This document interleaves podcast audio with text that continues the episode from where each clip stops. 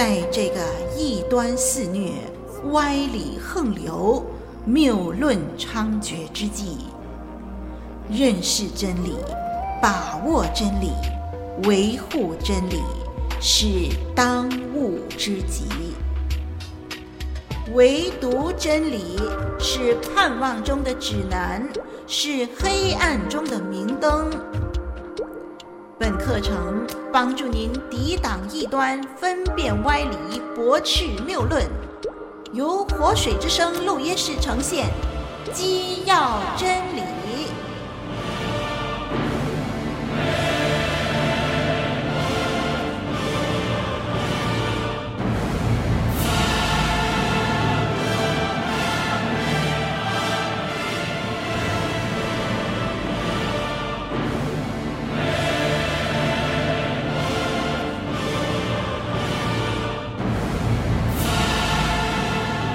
弟兄姐妹们平安，我是林老师。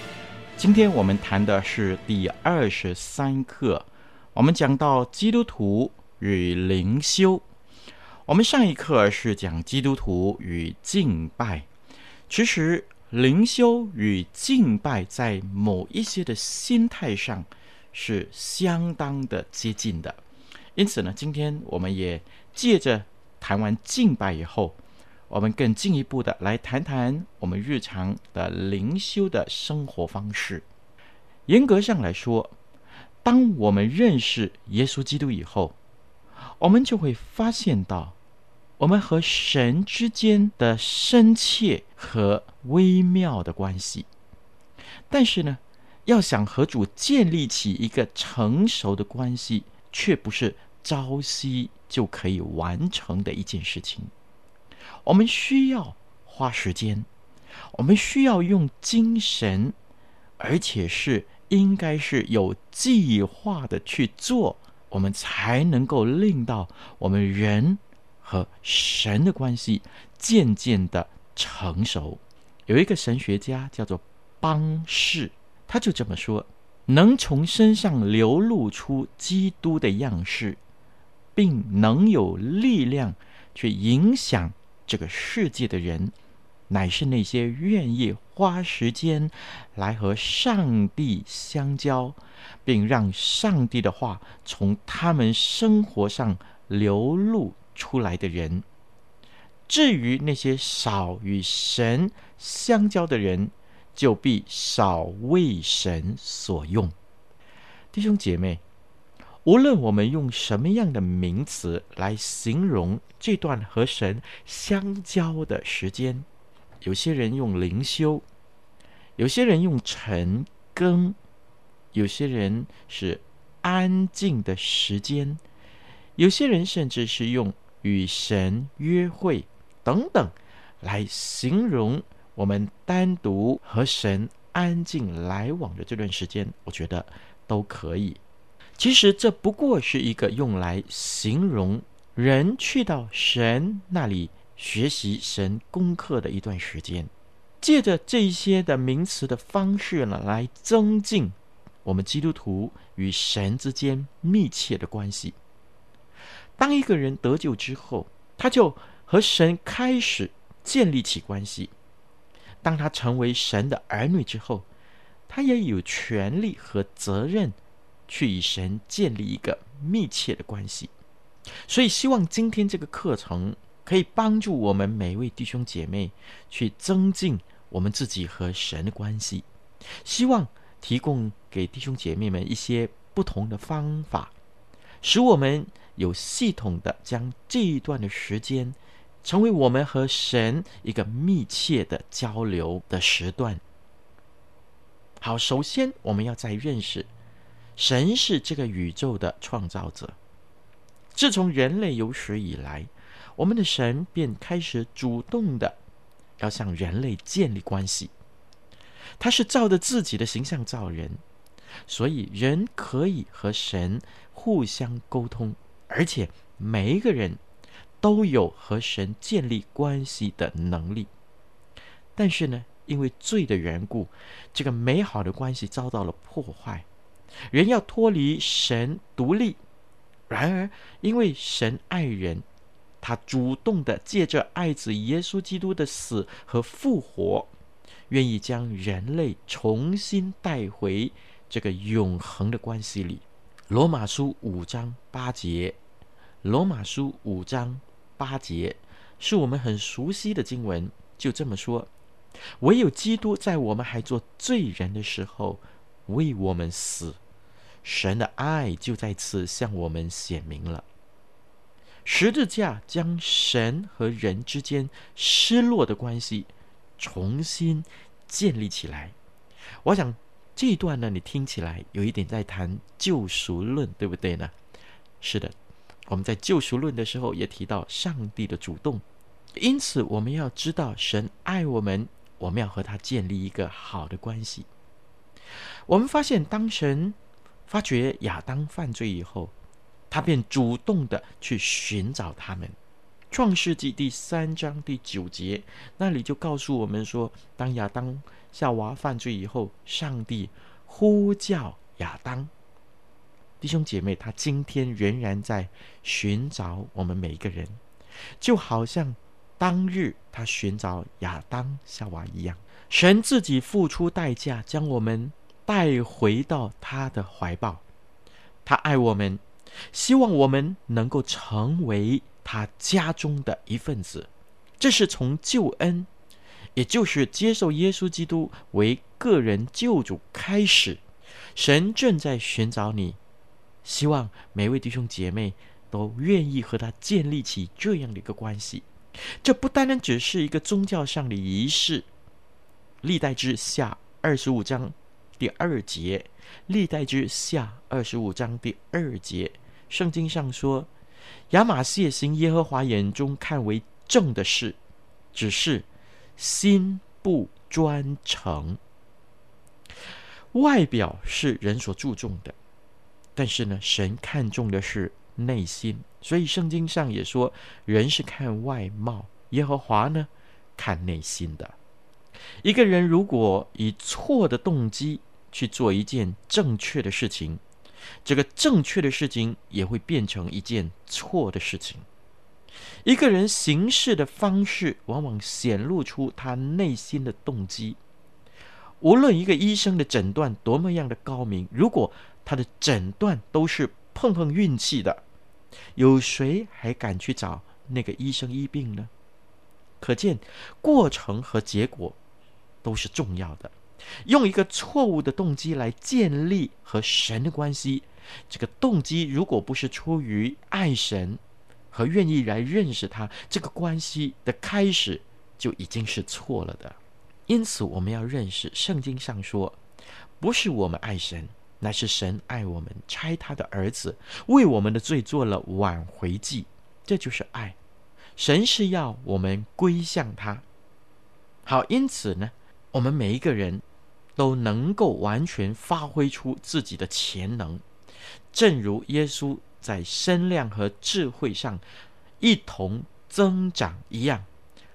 所以，我们应该让心态、身体、属灵和社交上都不断的长成，尤其是在属灵的成长上，一定要靠神的话语，才能够使我们自己和神的关系越加成熟。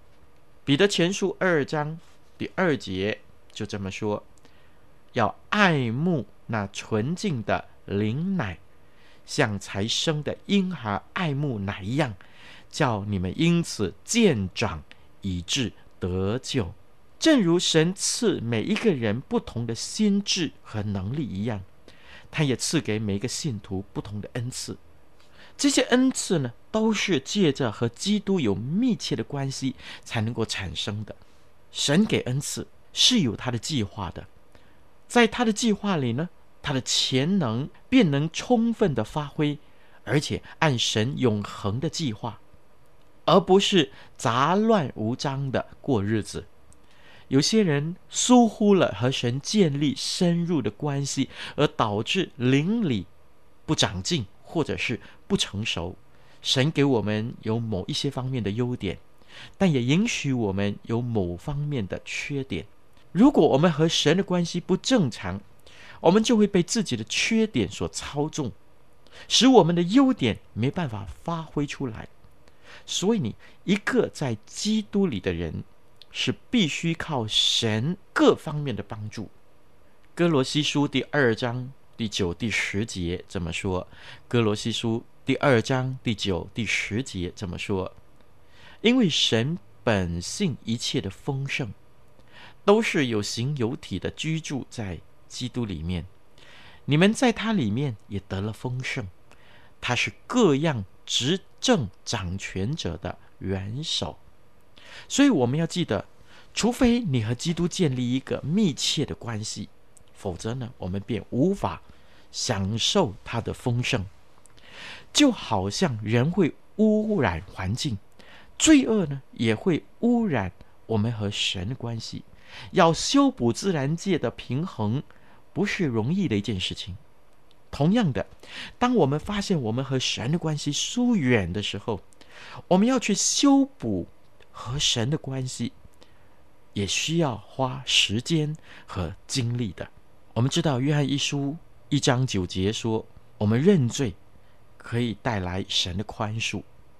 但是要恢复与神之间良好的关系，我们确实要花时间。缺乏和基督有密切的关系，很容易就使我们随流失去的，因而呢，成了被环境和世俗所影响的一个神不喜悦的基督徒。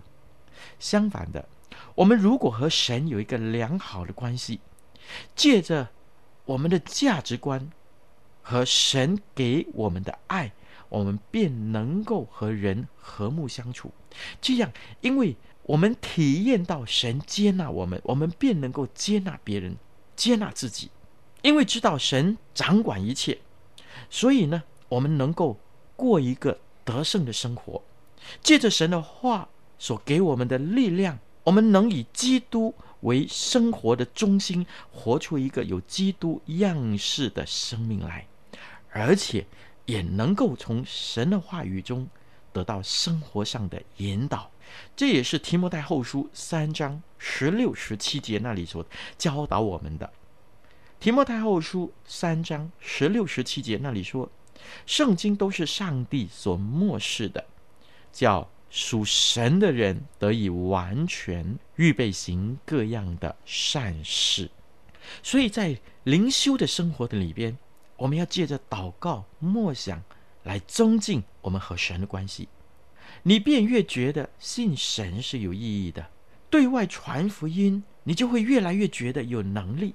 所以呢，我们和神建立一个良好的关系，是可以帮助我们在生活、在生命里头都成为一个蒙福的人，也使我们成为桥梁，将神的爱。带给世界上有需要的人。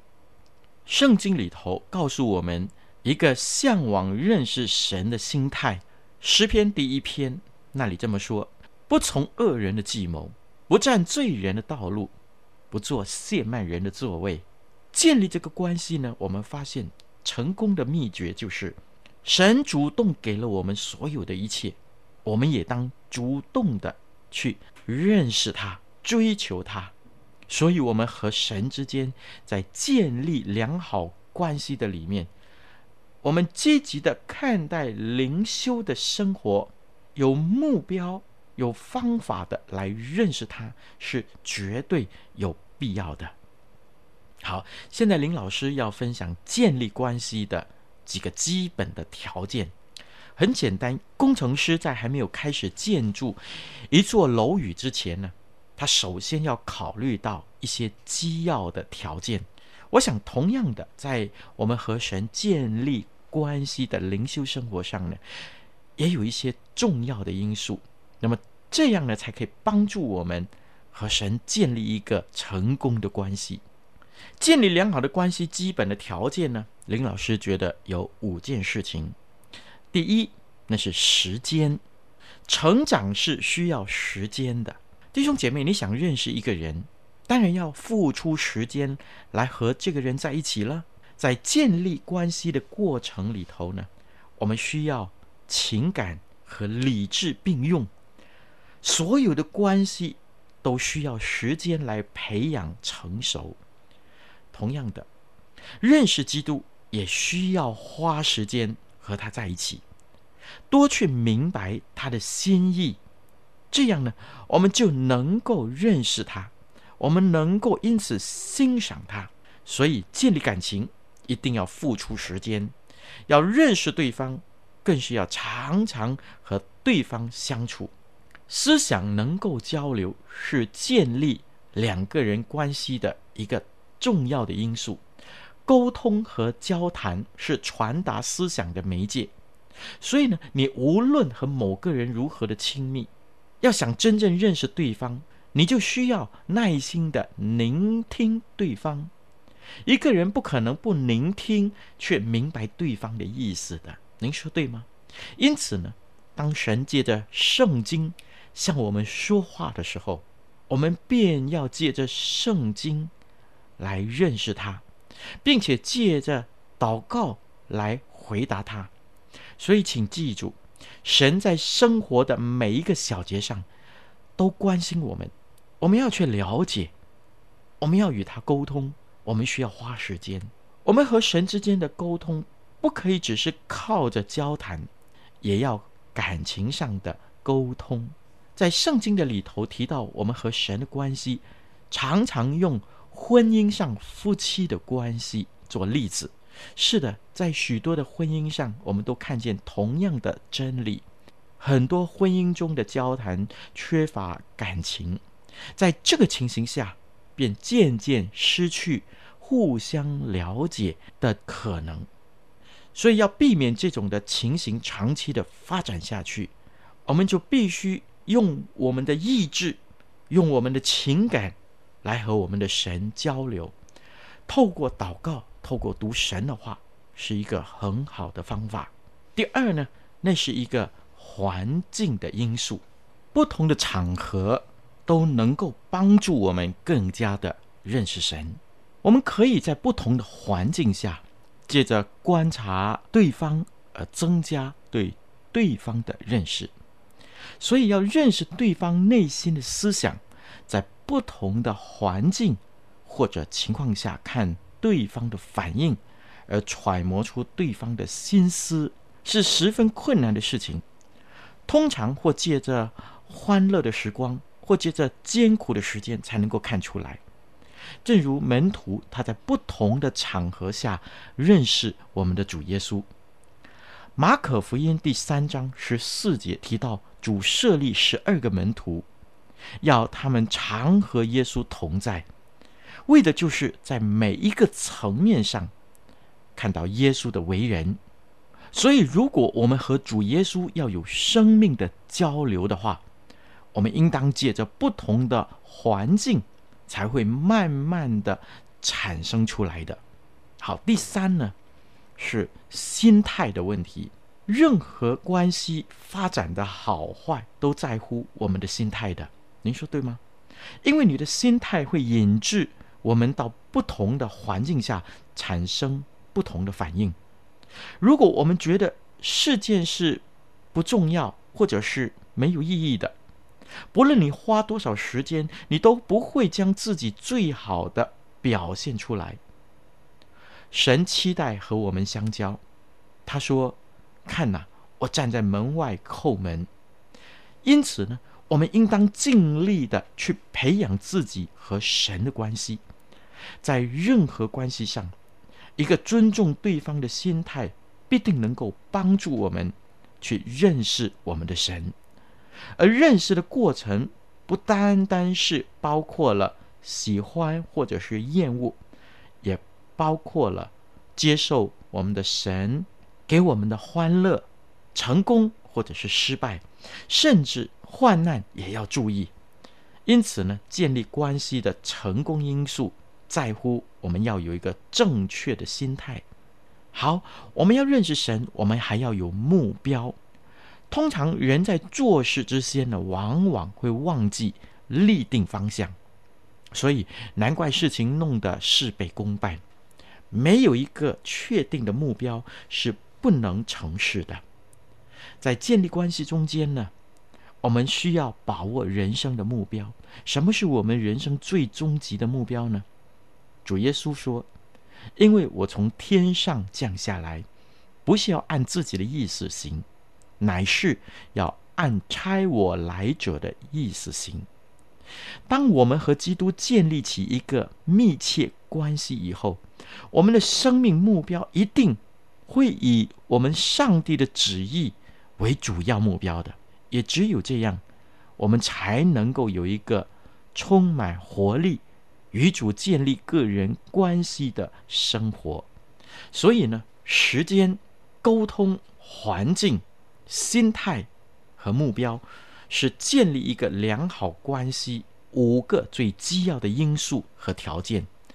这也是我们和上帝建立密切关系的重点。因此，当我们灵修以前，我们一定要有良好的时间，一定要有好的沟通，我们要选择一个好的环境，我们要调整我们的心态，我们要有目标的来与神建立一个神人的关系。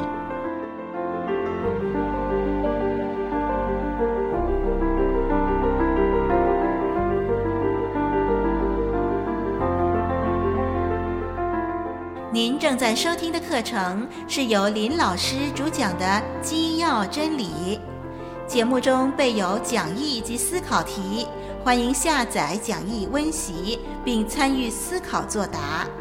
我们也乐意为您批阅答案，交流心得。可将来信寄来以下电邮地址：t h u e k 二零零四 at yahoo dot com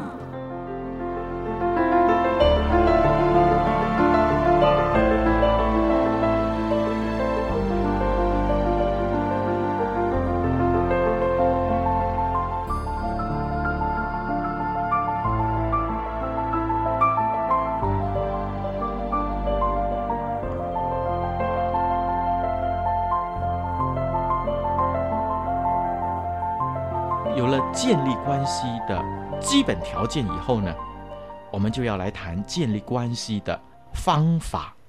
有原则，没有方法，我们便会流于空洞的理想。所以要想出一些的方法，将以上我们所讨论的基本的条件实行出来，是很重要的。新鲜的方法能够增加我们和神同行的时候产生的果效。那么，首先呢，我们要明白条件和方法是不同的。缺乏基本的条件，我们和神的关系便失去动力。但是方法呢，是要能不断的创新的，这样才能够使我们和神之间的关系产生永恒的活泼。我们固定采用一种方法，会使我们成为一个守律法的法利赛人，而且呢，也会使我们偏重于形式，而忽略了亲近主耶稣的主要原因。所以，有很多人可以一辈子读经祷告，却没有和基督建立关系的。好，所以在还没有开始我们灵修计划之前呢，我们先要决定，试试的自问。我们是不是有渴望和耶稣相交的心态？做完了这个决定以后呢，我们便要全意的投入和神建立关系的计划的里头。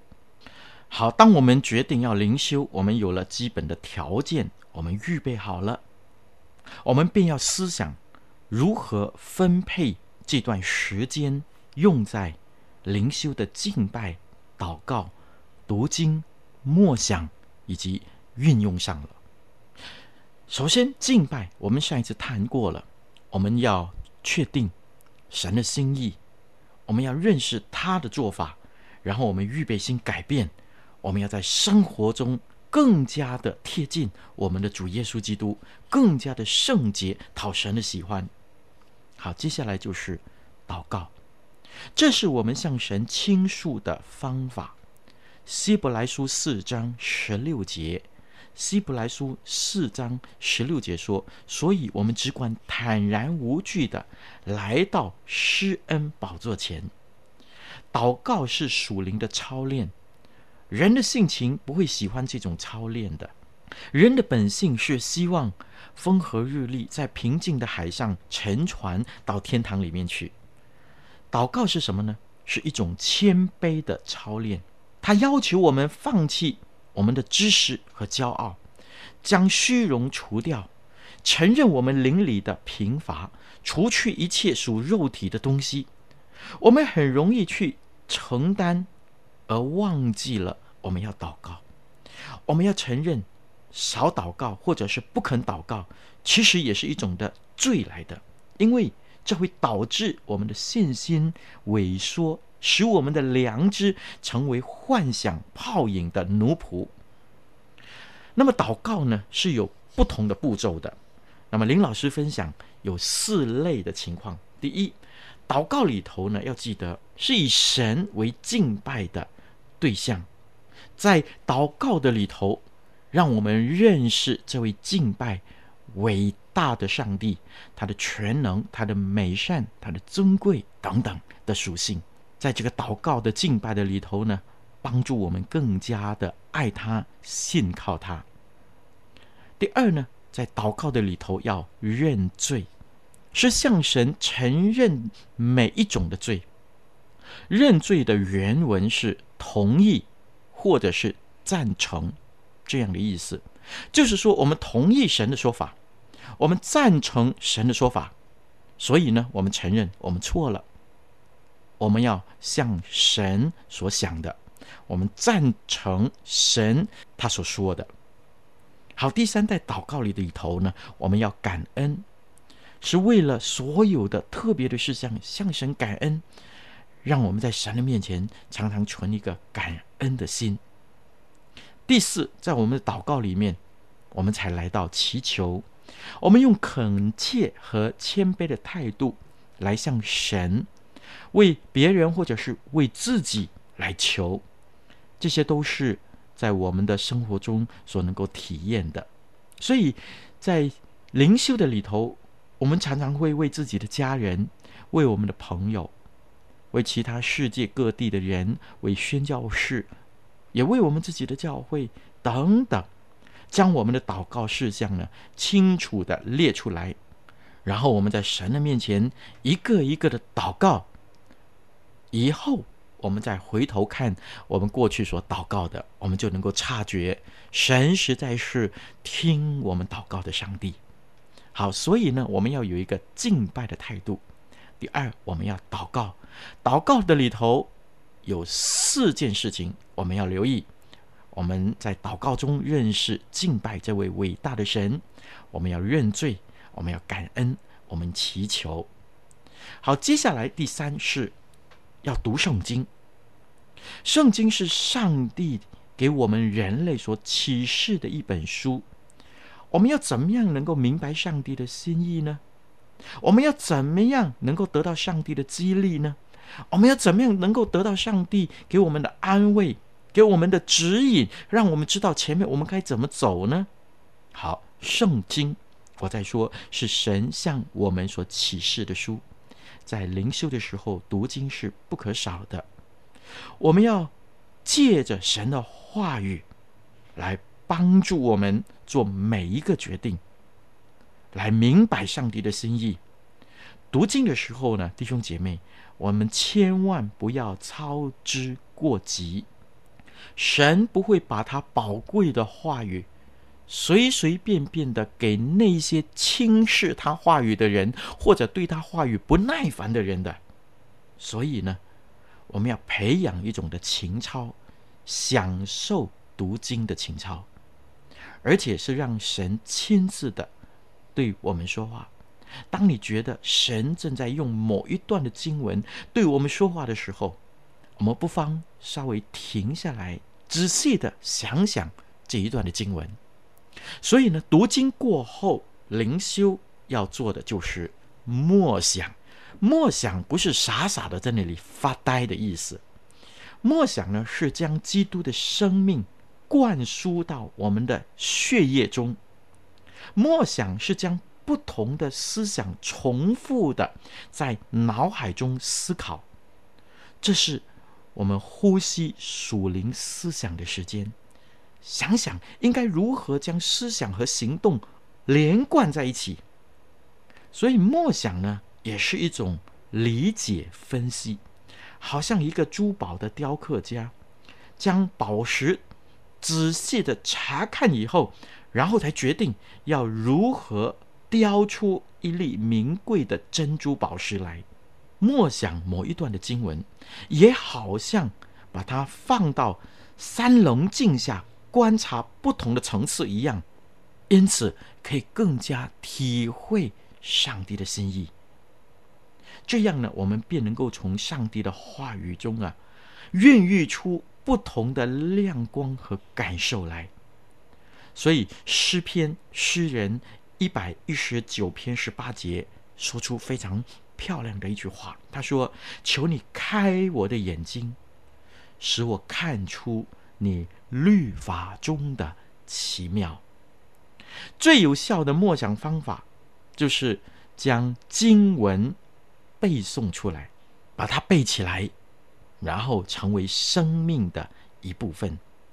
我们通常默想常常犯的毛病，就是我们将思想集中在自己的问题上。而不是以神的话为我们思想的中心，你明白林老师在说什么吗？我们常在想，我们默想一句话的时候，我们把我们自己很多的问题，把我们的需要带到这句话的里面，而不是以神的话为我们思想的中心。我们要常常学习用神的话来解开我们的问题，而不是用神的话。来使我们的解决方法更加的合理化。诗人六十三篇第五、第六节这么说：“我在床上纪念你，在夜更的时候思想你，我的心就像饱足了的骨髓肥油，我也要以欢乐的嘴唇赞美你。”我们可以从约书亚记中知道默想。是神的诫命和应许。耶书亚书一章八节说：“这律法书不可离开你的口，总要昼夜思想，好使你谨守遵行这书上所写的一切话。如此，你的道路就可以亨通，凡事顺利。”所以，缺乏默想的灵修生活。就拦阻我们建立和神建立好的关系，所以无论你用什么方法，我们都应该记得要默想，让默想成为我们灵修的一种的方法。好，接下来看完神的话，默想神的话，我们才进入应用，这是将神的话用在我们的生活上。或者在我们的生活上，我们要怎么样去实行出来？耶稣斥责法利赛人是撒旦的子女，因为他们都知道圣经的教义，可是呢，生命上没有改变，仍旧欺压穷人和寡妇，和做一些不当的买卖。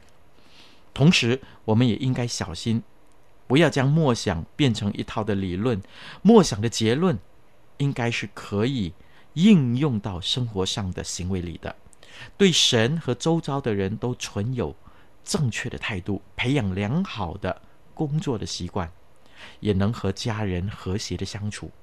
换句话说呢，最要紧的是，我们默想以后带来生命的改变，然后呢，在我们的生活中应用出来，使我们这个生命可以见证神，可以荣耀神。所以记得，我们有五个方法：第一，我们要有敬拜；第二，祷告、读经、默想，以及应用在我们的生活中。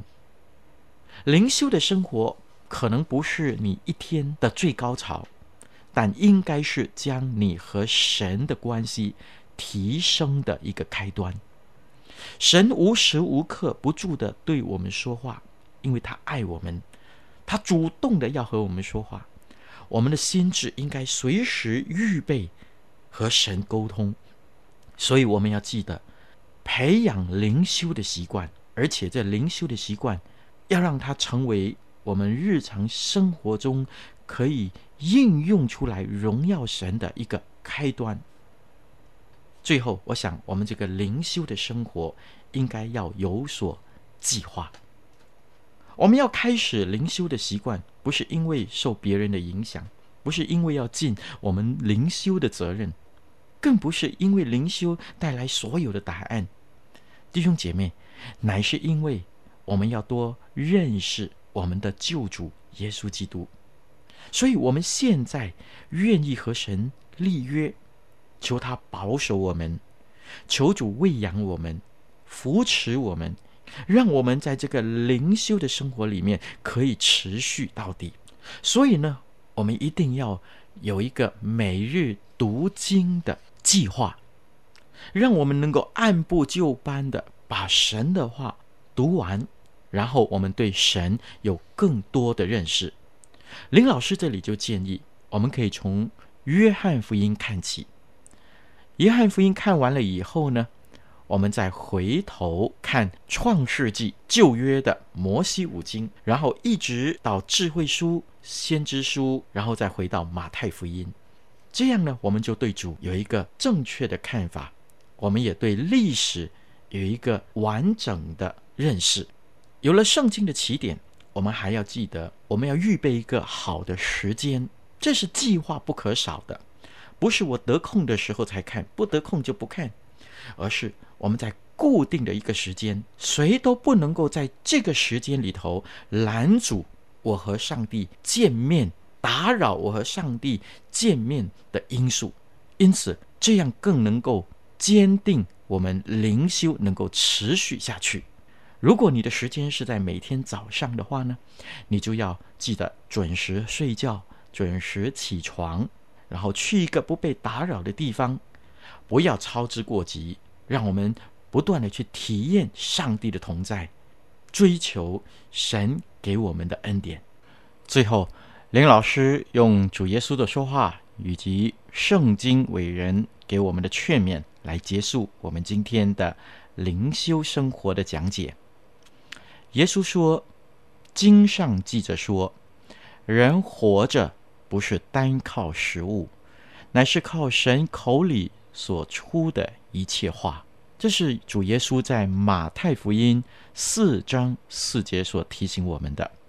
圣经是用来喂养我们属灵生命的食物，所以我们要灵命长进，以致成熟。我们每一天就都要吸取。很多的基督徒一心想过属灵的生活。但是每一周却只肯吃一次的灵粮，也难怪他们永远都不可能达到灵性成熟的目标。如果我们研读圣经中属灵伟人的生平，我们便能够了解，每天从神的话语中得到喂养，就是他们成功的秘诀。约伯记二十三章十二节，圣经说。他嘴唇的命令，我未曾背弃。我看重他口中的言语，过于我需用的饮食。以斯拉记七章十节，以斯拉记七章十节，这里说，以斯拉定制考究遵行耶和华的律法。又将律律典章教训以色列人。耶利米书十五章十六节。耶利米书十五章十六节。万军之耶和华上帝啊，我得着你的言语，就当食物吃了。你的言语是我心中的欢喜快乐，因我是称为你名下的人。弟兄姐妹，约伯、以斯拉、尼西米之所以被神大大的使用，只因为他们每一天过着与神密切的生活。求神帮助我们。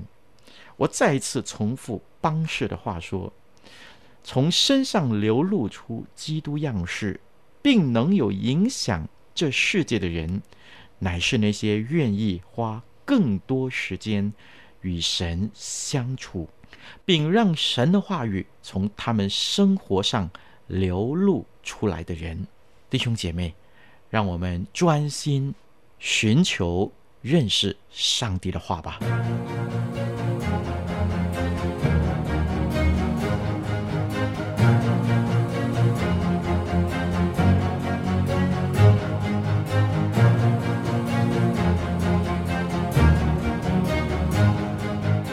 感谢您收听《基要真理》，欢迎介绍更多朋友收听以上课程。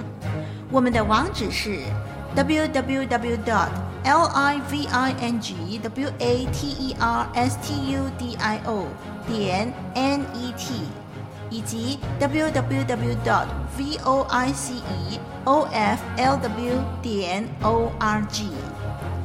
愿我们都穿戴神所赐的全副军装，抵挡魔鬼的诡计。